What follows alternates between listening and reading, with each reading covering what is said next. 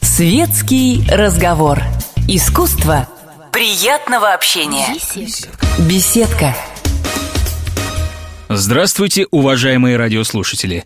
Наш корреспондент Александр Нечаев побеседовал с известным российским режиссером Федором Бондарчуком. Прямо сейчас предлагаем вашему вниманию фрагменты этого интересного интервью. Так, Федор, здравствуйте. Ну, наш формальный повод, наверное, это выход в прокат фильма «Духлес», который состоится уже на этой неделе. А, насколько я знаю, вы присоединились к этому проекту в качестве сопродюсера на более позднем этапе. Расскажите, как это произошло? Все на рынке как бы знали, что э, права на «Духлес» э, купил Петр Ануров. Э, обсуждалось даже, так сказать, баснословные какие-то суммы. Э, но это его история. А, и я знал, что Рома Прыгунов, с которым мы товариществуем, дружим много-много лет, и который работал в компании Art Pictures с момента его, ее основания. И мы делали много и музыкального видео, и рекламы. Да и по большому счету это одна компания была. Начал снимать картину как режиссер. Потом произошли разные события, связанные там, с финансовыми сложностями картины. В результате было где-то снято 30-35% материала. И э, с этим равкатом, с э, черновым монтажом мне позвонил Рома и сказал, давайте я кое-что покажу. Мы встретились, я спросил, о чем будем говорить. Он говорит, ну давай вот по посмотрим. Я посмотрел. Мне это жутко понравилось. Во-первых, кинематографический язык. Во-вторых, абсолютно понятно, что Рома собирался сделать, а сделать он собирался первое, адаптировать э, книгу к сегодняшнему дню. Он готов был переписывать, и, так сказать, и, э, Минаев в этом... Э, его позиция была с самого начала э, понятна, что он не встревал в кинематографическое производство и в производство фильма. То есть он посмотрел то, что получилось в самом конце. Точка.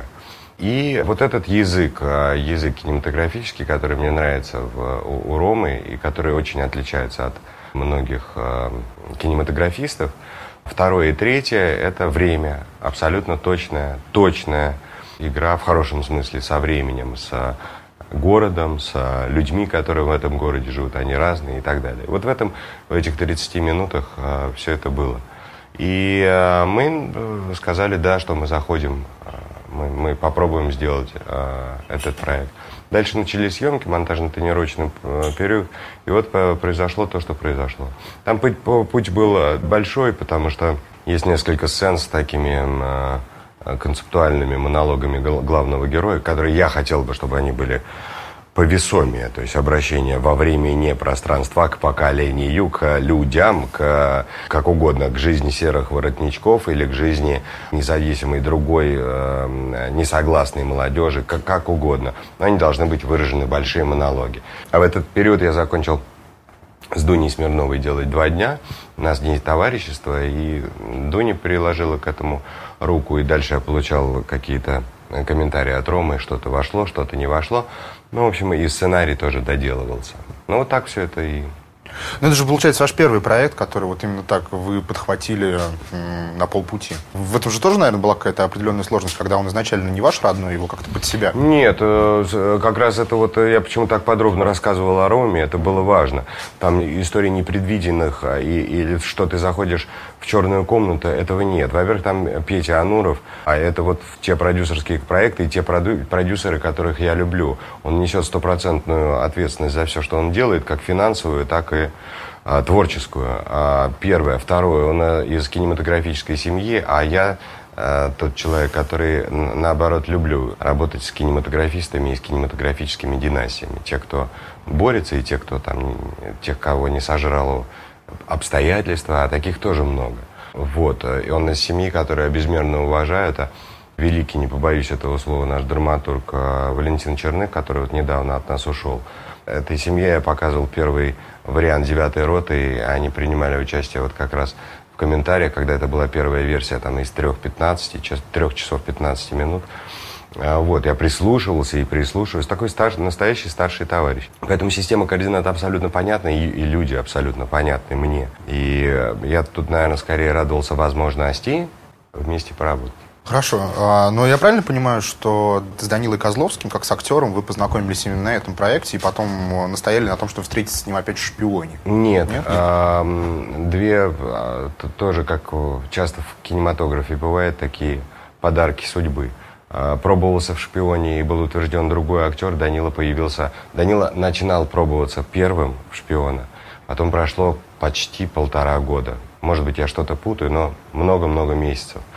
И в результате за несколько дней до начала съемок опять э, был утвержден а, Данила. И это был там напряженная ситуация с актером, который прошел тоже определенные пути, в том числе физической подготовки. Достаточно такое тяжелое время было.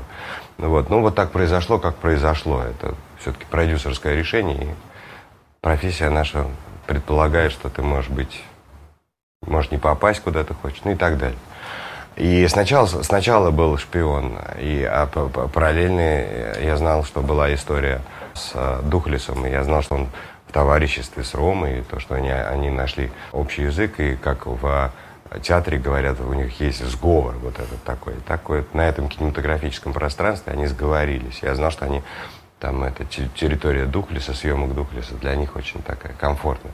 Потом закончился «Шпион», и это совпало с началом продолжения съемок. То есть я уже знал, что... А, это, кстати, тоже интересно, потому что я, пройдя там, а, прожив полтора года на съемочной площадке э, шпиона, ты э, потом, заходя на другое пространство, а там другой герой в другом, вообще все другое. Но зато ты знаешь, что, что можно э, ожидать от Дани, и как-то это корректируешь. А Дани Козловский, он артист очень большой и большого-большого спектра. То есть это два абсолютно разных героя. Это, я надеюсь, вот в скором времени а, зритель просто убедится в этом. А, ну смотрите, с Духлесом, а, как предполагают многие, может случиться та же проблема, что случилась Generation P, с экранизацией Generation P. То есть она вышла сильно поздно, а, когда уже реалии, описываемые в данном конкретном фильме, они ну, мало актуальны для дня текущего. А, вы что-то можете возразить вот на эту конкретную? А я не, на, не буду возражать ничего, надо прочитать просто комменты тех людей, которые видели картину, и в том числе там, а, ну, я даже не знаю, как назвать это, не, не, не профессиональное, блогерское сообщество, да. Главная мысль, главное, главное предложение после выхода картины, что э, а, после выхода фильма, что первое, она сильно отличается от книжки, с комментарией само Минаева, что он доволен больше, ну, как бы кино не хуже книжки, что очень часто, как вы сами знаете, бывает, не уступает книжке, это комментарии самого автора. И третье, то, что она живет в сегодняшнем времени. И, а, а здесь мы возвращаемся к тому, с чего он начинал. Мы его адаптировали, мы занимались тем, что меняли э, и предлагаемые обстоятельства, и, и многое. Э, ну вот смотрите, когда вы снимались в «Шпионе», вы в одном из интервью сказали, что вы перечитывали Акунинскую книжку «Шпионский», Акунинский шпионский роман, там чуть ли не десяток раз. Он у вас был настольной книгой в этот. Понятно, что с Духлесом другая история, другой, просто другой проект для вас. Э, здесь вы не играете, там, вы, там у вас фактически главная роль в «Шпионе» наряду с Данилой Козловским. Но пробовали ли вы перечитывать Духлес вот сейчас? Нет, не, не пробовал. Объясню почему. А, в а, Духлес, помимо того, что подробного описания а, времени и быта, которое, например, интересно, ну, я отчасти отвечаю на тот вопрос, почему она стала несколько лет тому назад бестселлером продаж, потому что подробное описание быта гламурной Москвы или жизни серых воротничков, офисного планктона – она интересна людям, как и глянец, который, ну, там, там есть даже аналитика, почему, так сказать, э, эта жизнь привлекает в городах, там, э, таких как Путях, Нижневартовск, Самотлор и так далее. Это нормально. А помимо этого, там есть история, там есть вот эта линейная драматургия от точки А до точки Б. Там есть детективная история, полудетективная история. То есть это жанровая литература. Вот меня в большей степени волновало так как, э, и об этом я тоже вначале говорил, так как Рома знает этот мир, как мир э, клубный, так и мир отчасти шоу-бизнес, там представителей которого там есть, и знает прекрасно э, топ-менеджеров или менеджеров. Он знает эту московскую э, гремучий клубок из э, разных сословий и принадлежностей э, людей, прекрасно знает. Он такой исследователь человеческих душ. и а, как выглядят люди. Это интересно наблюдать. Он такой и наблюдатель, и исследователь. Помимо этого, он, это его слова, я сейчас просто транслирую. Вчера был показ для сноба, он э, сказал одну правильную вещь. Он говорит, мне надо было правильно рассказать историю. Это жанровое для меня кино. И в первую очередь там есть история и герой. Соответственно, перспектива роли, которую он играет, и к чему мы ведем этот рассказ. В, в идеале какой-то, так сказать, не какой-то, а вполне ничего себе катарсис. Да? То есть она построена по всем законам драматургии. Да? Начало, развитие, апофеоз. Там есть теория золотого сечения, как в любых сценариях, как и в живописи, так и в сценариях есть. Хороших сценариях. Вот, поэтому он сделан по закону и по, по темпоритму, и по, по размеру хорошей, ярко выраженной линейной драматургии. Духлес э, стал одним из э, тех проектов, э, которым вы занялись вот такое когда у вас было некоторое режиссерское затишье, назовем это, да, когда между обитаемым островом и Сталинградом. То есть вы тогда очень много, во-первых, играли, и вот вы занимались какими-то продюсерскими проектами. Что дало вам это время, вот, пока вы не занимались режиссурой? А, если есть время, можно снимать. Можно снимать на фотоаппарат и телефон. Я сделал короткометражку с Алисой Хазановой и сделал короткометражку с Ксенией Александрой Рапопорт и Анной Никитичной Михалковой. Получил потряс... неизгладимое удовольствие. И снимать можно всегда и везде. Вот это отличные выводы. Сегодняшнее вот то, что у вас, это экстра-супер э, оборудование. А то, что продается в магазинах, тем не менее, дорого стоит, но можно снимать и на это, можно снимать и на телефон. Эти выводы, они... Ну, так, очень интересный эксперимент. Там, вот я смотрю на питчинге э, в, на кинотавре, да, когда э, молодые продюсеры или режиссеры защищают свои проекты. Ну, неубедительно в основе своей, неубедительно. И просто после этого вспоминаешь, что, в принципе, доступность того, что ты можешь представить проект уже по, наполовину снятым, да, как ты его видишь со своими друзьями. Я уже не говорю про студентов. Это уже мне никто после этого не расскажет, что у нас нет на это денег. Де, не, не, на это не нужны деньги, уверяю. Final Cut ставится на любой компьютер вот так. И телефоны, там 5 мегапикселей камера снимается. Нет проблем, чтобы представить проект и убедить э, продюсеров. Это все зависит, ну, другие истории. И было бы желание, это вот это вот деятельное желание, знаете, как бы, дайте я сделаю, дайте, а как я могу сделать, дайте. Ну, все есть, уверяю вас, все есть. Я вот сам, сам пробовал.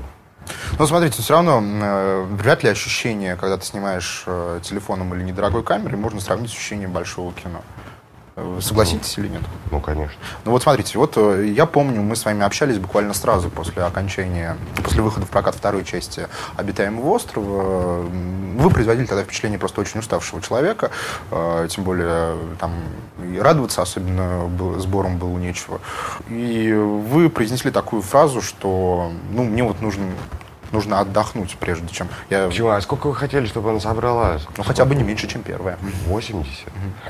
Ну, картина, в общем, собрала... Э, ну, ладно, что комментировать, это и устал уже комментировать. Ну, да. Э, да бог с ними, со сборами. Просто, просто было видно, что этот проект вас как-то подкосил. Это правда. Э, и вот вы спустя там, ну, сколько, два с половиной года, наверное, прошло? Ну, э, девятый год. Ну, да. Вы сели вновь в режиссерское кресло супербюджетного большого проекта «Сталинград». Как ощущения это были? Потрясающе. Надо было пройти а, а, остров, чтобы...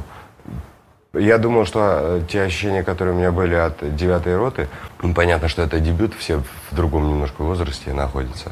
Э, совершенно другое состояние. А, и я э, мечтал, что, ну, хорошо, мы все вот в состоянии вокруг себя собрать единомышленников, получить удовольствие от работы. От работы. Удовольствие от работы э, получил на острове, но это была кровавая э, история. Э, ну, просто 222 съемочных дня, когда каждый день был... А ты не понимаешь, как, как, как, а, что тебе снимать. Не как тебе снимать, а что тебе снимать, потому что это все вот эти вот инопланетные все штуки, и когда тебе их приносят, ты открываешь ткань, которая за закрывает там машины, и понимаешь, что ты их тебе э, завтра не снять никак, потому что не, ну, это нельзя снимать. И так каждый день, и так 202, умножьте ну, на 222 съемочных дня. То здесь э, ты, э, ну, Еще раз говорю, что надо было пройти обитаемый остров, чтобы вернуться к тому ощущению из девятой роты, когда тебе было 38 лет, и э, вообще радоваться каждому дню. Я на, на, ехал на площадку и в машине орал, горлопанил песни. И вот, вот так вот у меня а, моя группа, 250 человек группы на последний съемочный день. То есть гла, главное слово, что если вот сейчас сказали, что прямо завтра выходим на смену и еще полтора-два месяца, да с удовольствием, потому что такого счастья от работы. Многие молодые кинематографисты говорят, ну что, что, что же нам теперь делать?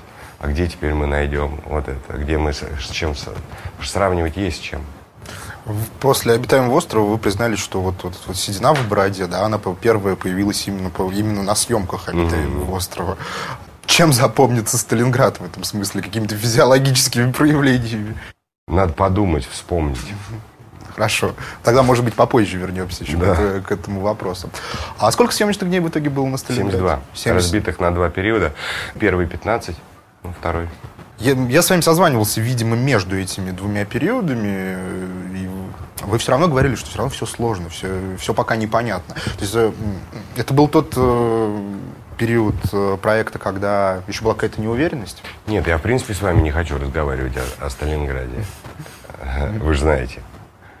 Вот. И не потому не, не с вами, а я не хочу, я дорожу им и а, а, объяснять сегодняшним, так сказать, критикам, что невозможно убрать после себя а, сразу же остатки декорации на форте номер 6 и ровно через несколько часов встать, значит, что за ли всю площадку, Бондарчук и так далее, и так далее. Вот, поэтому я просто оберегал себя и своих товарищей. Я не хочу, чтобы еще присутствовали при том, что как, когда я снимаю, как гримирую. Потому что дел, делают выводы люди с улицы, ну, идиотские. Вот. А мне обидно за своих товарищей, ну, про себя я как-нибудь это переживу. Просто чувство самосохранения. Я, наверное, это говорил скорее вот так вот, потирая внутренние руки что придет время, и ты все равно, так сказать, э, будешь и отвечать на вопросы, и картину показывать. Собственно говоря, к этому все и идет, но просто оберегаешь себя. Ну, смотрите, вы очень много говорили про э, детей знаменитых родителей, которым вы относитесь. Вот у вас сейчас э, Сергей. Он тоже сложно переживал тот момент, когда он понял это, осознал это. Ну что вот э, он сын Федора Бондарчука, которого каждый день показывают по телевизору. Он и сейчас, наверное, в этом пути находится. У моего папы не было знаменитого отца, а у меня был знаменитый отец, поэтому у меня есть тот опыт, который я чуть побыстрее, чем мои родители могли. На самом деле мои родители мне не, не, в этом смысле не помогали в, адапта, в адаптации, потому что нам, ну, как бы детям известных родителей – тысяча раз тяжелее. Э, существует мнение, что все на блюдечке с голубой каемочкой и так далее. Это глубокое заблуждение. Ты можешь работать в, в большом государственном банке и быть э, сыном банкира большого, который тоже работает в большом государственном банке. Это будет нормально. Потому что за столбцами цифр твоего, твоего таланта, в принципе, или твоей бездарности можно и не заметить. А здесь все э, заметно с первого раза, потому что это экран или театральная сцена. Поэтому нам там обмануть, обмануть не удастся. То, что я, имея этот опыт, э, пытаюсь его передать, я знаю то, что на, на, о чем он думает. Я знаю, что он переживает. Может, не все, но много вот направлений. Я знаю, потому что то же самое переживал я. Ну, просто он сейчас уже совсем взрослый мужчина. Вот и все равно. То есть это продолжает влиять. А вы думаете, я, я до сих пор не в работе над собой или не в... Э, мы как мы стараемся быть э, лучше, мы стараемся быть, мы стараемся не уронить э, честь своей фамилии э, и так далее, и так далее. И этот процесс э, вся твоя жизнь. Впереди проблемы ранние, э, в, жениться и обрести семью и ответственность в раннем возрасте. А у него впереди, впереди многое, ничего не остановилось, только все начинается. А я все равно имею вот этот 23-летний разрыв с ним. И вот эти, э, э, то, что я проживаю в эти 23 года, разницы. Все равно попытаюсь оберечь его. Ну, Не оберечь, а и оберечь, э, и, и, и оберечь тоже, но как бы Слава богу, что мы с ним можем разговаривать обо всем. Ну, по поводу сына, да. Но у вас же тоже впереди такое важное событие, как э, оно не за горами наверняка, э, как раннее становление дедом. Не знаю. Ну, нет, понятно, что вы не загадываете, но вы к этому готовы? Да. То есть вам не страшно это слово Федор Бондарчук и рядом дедушка? Страшно. Но когда-нибудь это произойдет же. Ну, лучше раньше или лучше позже? Ну, как Господь управит, так и будет. Ну, вот если через год, условно говоря. Ну, Вы, как Господь управит. вы молодой мужчина в самом, рас- в самом расцвете сил. И, и как? э, Вот просто это чисто... Я понимаю, что вы наверняка справитесь с этим, но учитывая, что у вас э, большой опыт, в конце концов, двое детей, э, но просто чисто психологически с этим будет сложно справиться. Я не знаю. Потом расскажу. Но вы чувствуете себя готовым. Нет, не чувствую. Хорошо. Спасибо Я не вам. чувствую. Спасибо вам. Потом расскажу, что я пережил или что переживу. Спасибо. Приходите на. Мне нравится вообще супер. Светский разговор. Искусство приятного общения. Беседка. Беседка.